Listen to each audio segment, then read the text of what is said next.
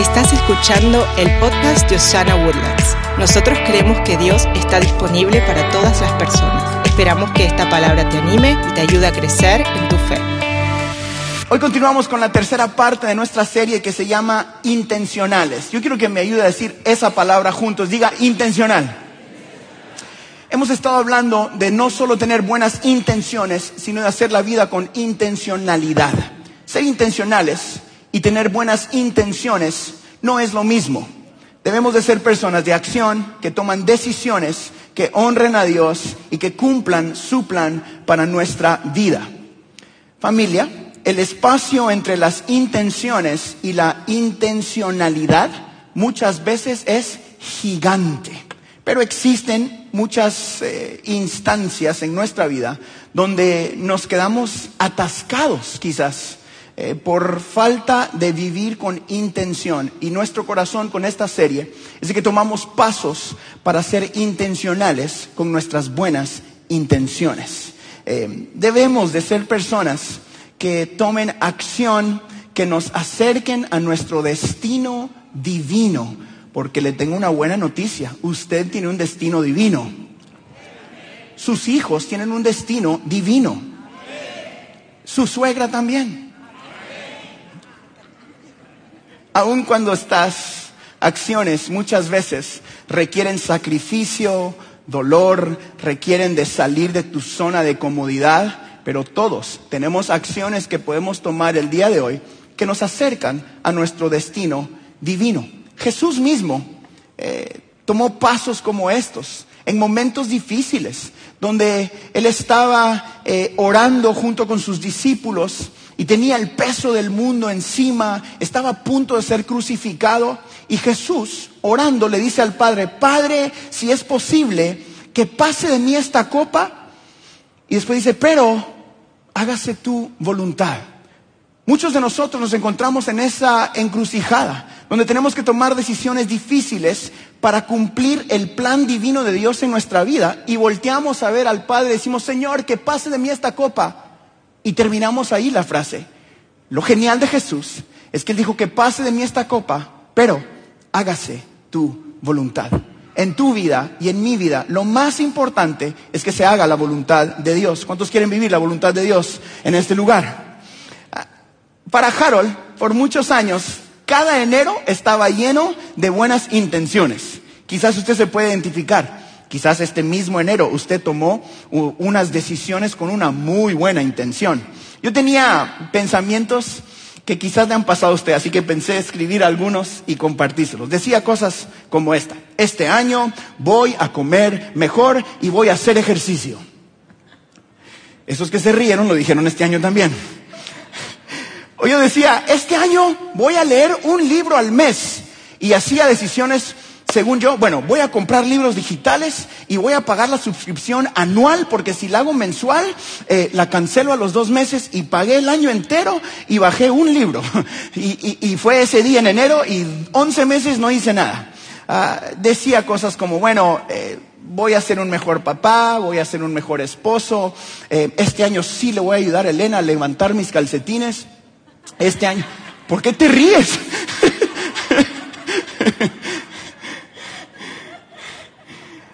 Dios hace milagros, dijo Elena, pero, no tantos.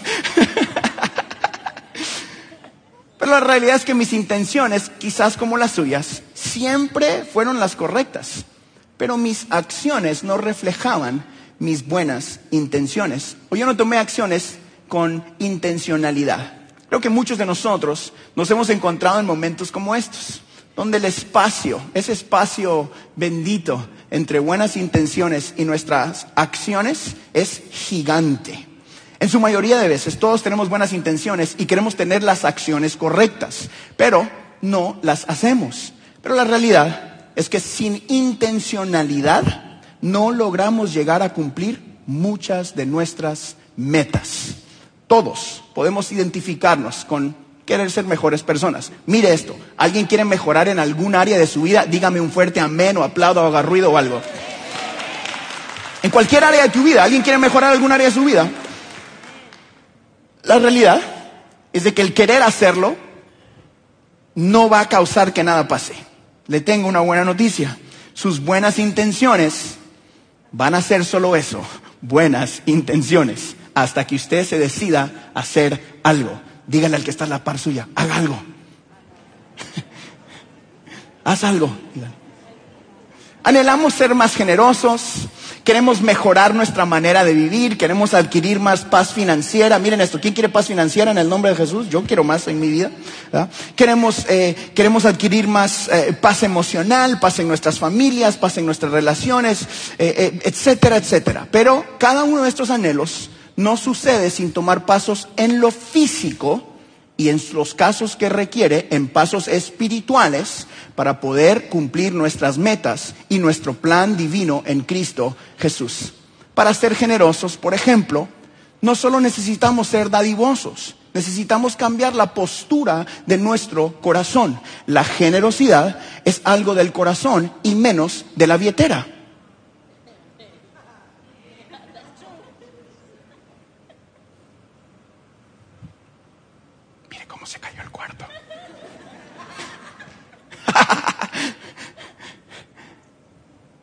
Tener paz financiera requiere que usted trabaje. No solo de oración, no solo de pedirle al Señor, Señor, si me gano la lotería, ahora sí voy a dar. Padre, que me aparezca un tipo y que se, se le cae la billetera, y dice, gloria a Dios, Jehová proveyó. Postura del corazón. La generosidad y la paz financiera usualmente tiene mucho que ver con el corazón y poco que ver con la billetera. Tener paz en nuestras relaciones o amistades requiere de sacrificio. Usted va a tener que perdonar constantemente. Tener un matrimonio con paz requiere perdonar que Harold no levanta sus calcetines. Tócala, padre. ¿Se da cuenta cómo no volteé a ver para este lado cuando dije eso, verdad? ¡Pum! Así por atrás. Eh, tener paz en tu casa requiere de dominar tu lengua. Requiere de ser servicial. Todos esos anhelos que muchos de nosotros tenemos requieren de acciones. La lección aquí es esta. Aquí les va. Si vives una vida accidental, vivirás accidentado. Pero si vives una vida intencional, vivirás tus intenciones. Se los digo una vez más. Si vives una vida accidental, vivirás accidentado. Pero si vives una vida intencional, vivirás tus intenciones. Nosotros tenemos la opción, si estamos sentados en este lugar o si usted está en su casa mirándome, usted y yo tenemos la opción de ver hacia nuestro pasado y ver los errores o las batallas que nuestra familia antes de nosotros vivió y decir, yo voy a ser intencional con que las próximas generaciones vivan para honrar a Dios y vivan el propósito divino y puede suceder porque tú tomaste las decisiones correctas. ¿Cuántos quieren ser un antes y un después en su familia?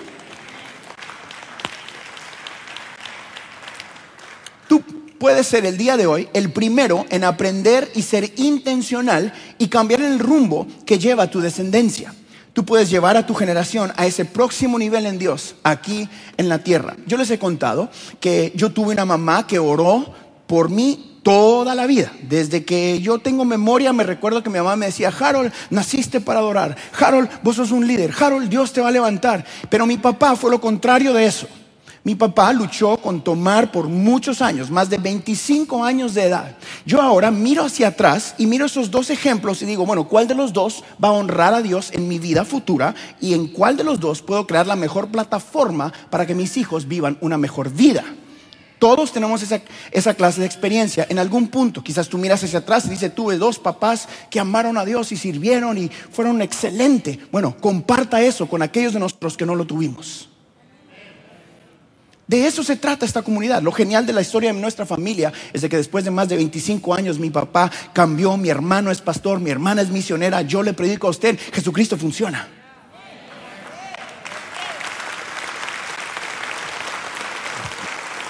Jesús funciona. Ahora, a mí me asombra porque mi papá es el que es uno de los sugieres en la iglesia de mi hermano. Yo digo, si la gente supiera, yo digo, bueno, tiene que saber, yo voy a contar esa historia.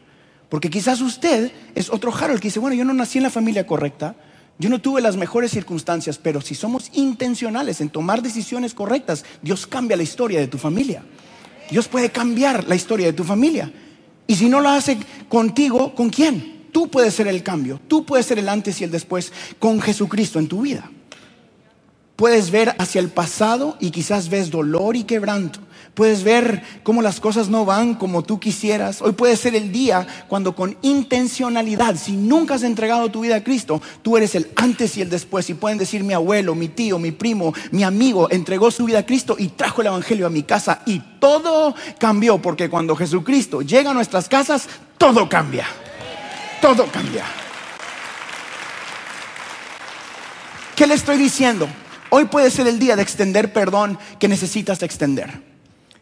Hoy puede ser el día de honrar a Dios en tus finanzas por primera vez. Hoy puede ser el día donde tu negocio hace las cosas correctas. Hoy puede ser el día donde tú te decides, yo no, si me pagan para entrar a las 10, llego a las 10, no a las 10 y 15.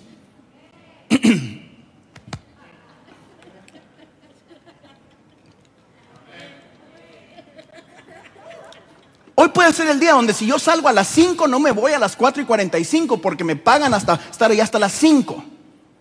Hoy puede ser el día donde pago mis impuestos como debe de ser y no trato de buscarle como esas cosas que están pensando ustedes. ¿Por qué? Porque yo soy la diferencia. Yo le digo a mis hijos, hacemos lo correcto porque es lo correcto hacerlo, no porque nos miran. Hacemos lo correcto porque es lo correcto. Es tiempo que nuestra gente latina seamos intencionales con cambiar esa manera de pensar, esa manera de actuar, esa manera de vivir y decir nosotros somos gente de Dios y como gente de Dios caminamos en un lugar donde podemos caminar con la frente en alto y decir yo soy intencional con sembrar lo correcto para mis hijos. Eso es quien nosotros somos. Hoy puede ser el día donde levantas el teléfono y haces esa llamada y extiendes perdón a esa persona que necesitas perdonar. Intencional. Hoy, pues el primer día donde eres intencional y ayudas a un necesitado. Hoy puedes ayudar al pobre, a la viuda. Hoy puedes servir por primera vez en una iglesia. Hoy puedes salir y comprarle un café a alguien que necesita un café por primera vez, intencionalmente siendo luz a nuestra ciudad. Hoy puede ser el tiempo donde todo cambia en tu familia porque Jesús está en ti.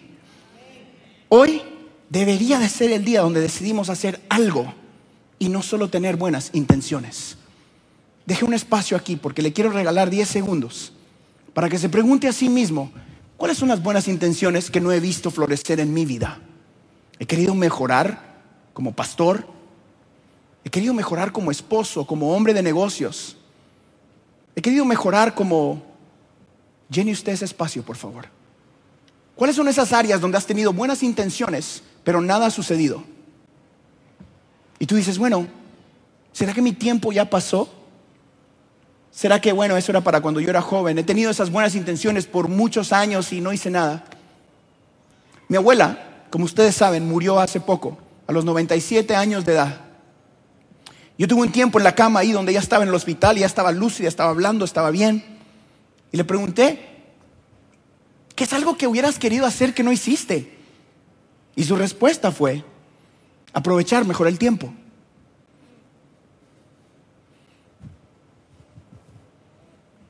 Aprovechar mejor el tiempo. Te pregunto a ti. Esperamos en Dios que no, pero si tu vida terminara mañana, ¿Cuántas buenas intenciones se quedarían ahí en la mesita al lado de tu cama? Siendo eso, buenas intenciones. Mi corazón con este mensaje es poderte hacer pensar que es tiempo de accionar como gente de Dios. Es tiempo de predicar este evangelio porque es esperanza para este mundo. Es tiempo de ir a esos cuartos con la autoridad de Cristo Jesús y decir, estoy aquí porque soy la luz para esta nación. Es tiempo de venir a una iglesia y decir, yo me uno a la visión de la casa porque estamos construyendo algo que va más allá que mi vida. Es para mis hijos y los hijos de mis hijos y es para la generación que viene después de mí. Es tiempo de abrazar esta visión de decir, Dios está disponible y creer de que es más allá de tu bienestar y tiene que ver con el Evangelio de Cristo en esta tierra. Es tiempo de que no tengamos solo buenas intenciones. Es tiempo de que nosotros, la iglesia latina de Dios, Osana Woodlands, en esta ciudad, se levante como si no tenemos que ser la más grande, pero sí con más influencia, porque tenemos a Jesucristo. We can be that church. Míreme acá, por favor. El odio y el rencor son mochilas muy pesadas. El odio, el rencor y la falta de perdón son mochilas demasiado pesadas. Extiende perdón. Perdona. Deje el rencor atrás. El perdón es algo muy ligero. Y cuando empiezas a ejercitar ese músculo, es más fácil de compartir. Seamos intencionales con ser más como Jesús. Toma lo que tienes y sé intencional con ello hoy mismo. Diga hoy. Una vez más, diga hoy. Les quiero dejar este mensaje con tres palabras. Lo estaba haciendo durante toda esta serie. He estado terminando esta serie dándoles a ustedes tres palabras que nos inspiran a hacer algo esta semana. Diga algo. Si usted está escribiendo, este es el tiempo de escribir. O si usted está, eh, si no tiene con qué escribir, saque su celular y yo le animo a que tome usted estas tres palabras. Son tres palabras importantes que nos ayudan a ser más intencionales o gente de acción. Porque yo creo que esta semana puede empezar todo. No estás muy tarde, no, es, no, es, eh, no está todo perdido. Esas buenas intenciones tú las puedes ver florecer en el nombre de Cristo Jesús. Número uno, esto es algo que yo creo que es una característica de gente de acción. Número uno, persistencia. Diga eso, persistencia. Escribe esta palabra, persistencia. Esta semana vas a ser más persistente que nunca. Si Dios te dio la visión, vas a ser persistente en estar ahí. Si Dios te dijo, ve y hágalo. Yo me recuerdo que yo pasé antes de empezar Osana Woodlands seis años diciéndole a mis líderes, Dios me llamó, me decían, no estás listo. A los 15 días, Dios me llamó, cállate, no estás listo. Y a los 15 días, te estoy diciendo que Dios me llamó, que te calles, me decía mi hermano. Y fueron seis años de decirle, hey, Dios me llamó. Me decía, sí, claro, ya, ya me dijiste hace 15 minutos, Harold, y a los dos días, Dios me dijo, ¿me bendecís o te sigo tocando la puerta? y hasta que me dieron su bendición. Y gloria a Dios, mire todo lo que Dios ha hecho, porque fuimos persistentes. Así que no se dé por vencido. Siga adelante con ese negocio. Alguien necesitaba escuchar eso hoy. Tu negocio vale la pena. No es un negocito, ya no le diga negocito en el nombre de Jesús. Es tu negocio dado por Dios para hacer de bendición a tus hijos y a tu familia. Es la manera que Dios está proveyendo para tu casa. Sea persistente, sea excelente. Haga las cosas bien en el nombre de Jesús. Tú puedes. Debemos de ser personas que no se dan por vencido. Cuando las cosas no parecen ir bien, siga siendo persistente. Cuando llega el desánimo, debemos recordar que este llamado vale la pena. Tu llamado vale la pena. Tu negocio vale la pena. Tus hijos valen la pena. Tu matrimonio vale la pena. Ese gordito pelón que está ahí vale la pena también. Lo tuyo. Amén, dijo una hermana con su gordito. vale la pena. Pelee por su casa. Pelee por su matrimonio. Sea persistente en perdón. Siga soñando en lo que Dios dijo, porque lo que Él dijo lo cumplirá en el nombre de Jesús.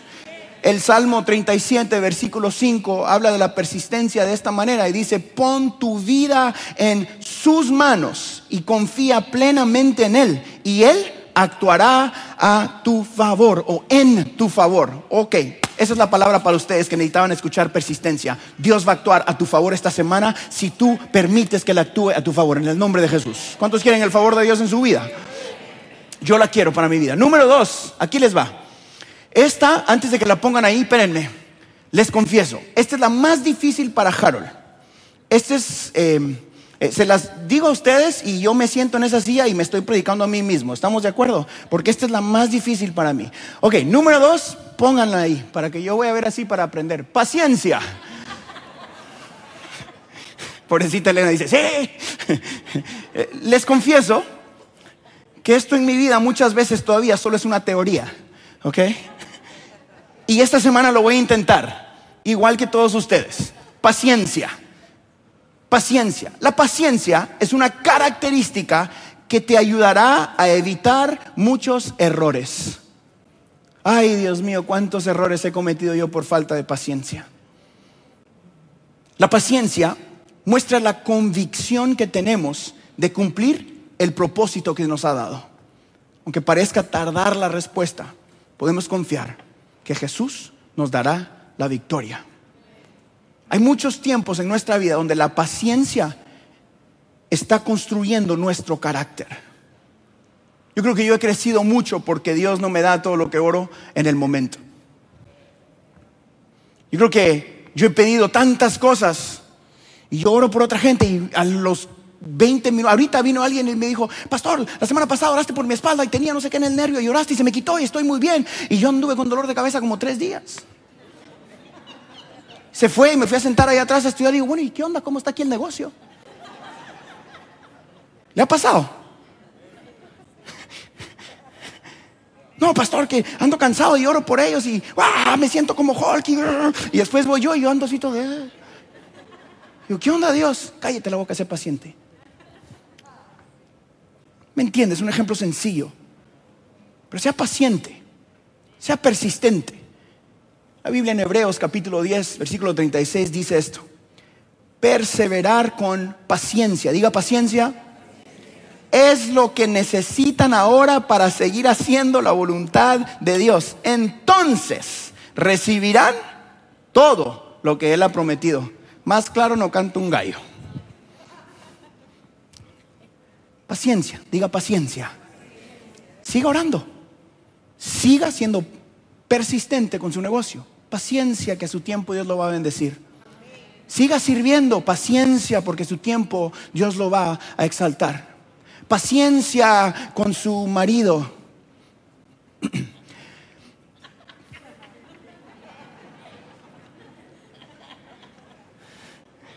Paciencia con su marido. Paciencia con sus hijos. Tranquilo que Dios está en control. Paciencia con lo que Dios te ha prometido. Dios sigue estando en control. Y el que prometió, cumplirá. Entonces, recibirán lo que Él ha prometido. Y número tres, y vamos terminando.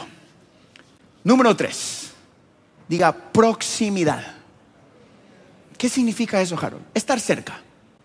La proximidad esta semana a los lugares correctos, a la gente correcta, a lo que miras correcto, a lo que escuchas correcto, te va a ayudar a cumplir esas buenas intenciones pero tienes que ser intencional con estar cerca de lo correcto. Estar cerca enseña, estar cerca motiva, estar cerca inspira. Le doy un ejemplo en mi vida que es muy sencillo y ustedes de casa lo van a entender muy bien. Y ayer lo dije yo en una conversación con mi suegro. Yo le dije, yo tengo años de estar diciendo lo mismo y nadie me ponía atención y hoy que estoy cerca todos dicen, ay, qué bonito lo que dice el Harold. Esta semana tuve el privilegio de ir y hablar con gente, senadores, eh, congresistas de la ciudad, del país. Y me invitan a mí a darles una palabra de parte de Dios. Y le digo lo mismo que les digo a ustedes aquí todas las semanas. Y el estar cerca de uno causó abrir puertas para un montón de otros congresistas. Y un montón de gente eh, influyente en el país. Y quién sabe que ya va el negrito de Harold a decir lo mismo que decía yo siempre. Jesús es la respuesta, no ustedes. Busquen de Dios porque Dios funciona. El gobierno cambia cada cuatro, ocho años, pero Jesucristo ha sido el mismo de ayer, de hoy y de siempre y sigue estando ahí para todos nosotros.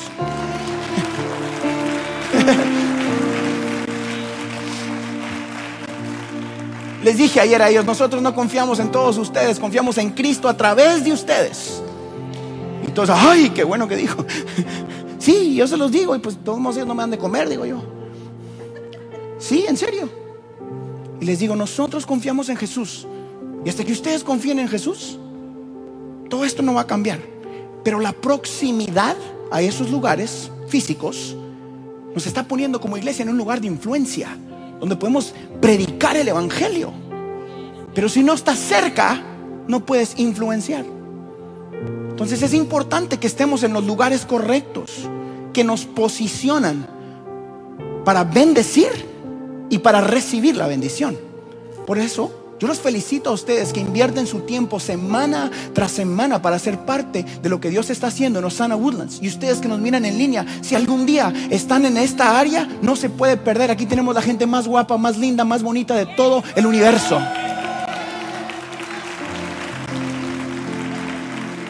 Y también viene el pastor Beto, incluido en el paquete. Pero el que ustedes estén aquí el día de hoy sabe que dice, estoy cerca. Hay un mover de Dios sucediendo en Woodlands. Yo estoy cerca. Hay algo sucediendo donde algo está cambiando. Yo quiero estar cerca de eso.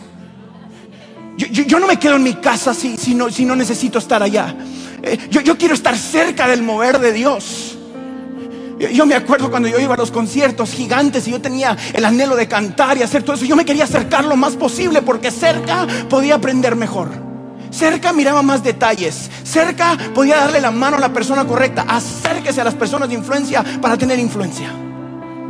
Hable lo correcto, escuche lo correcto, diga lo correcto. ¿Quiere usted ser el mejor, no sé, barbero del todo el universo? Vaya y busque quién es el mejor y póngase a la par y bárrale los pelitos. Ese era yo. Yo andaba corriendo cables. Yo andaba cambiando focos con la oreja parada. Yo andaba cargándole las maletas a quien me dejara cargar las maletas donde había alguien predicando. Yo, yo, yo, yo, voy, yo voy. Porque yo quería estar cerca. Porque la proximidad inspira, enseña, ayuda, abre puertas. Y aquí está la mejor cercanía del universo. Cerca de Jesucristo hay vida y vida en abundancia.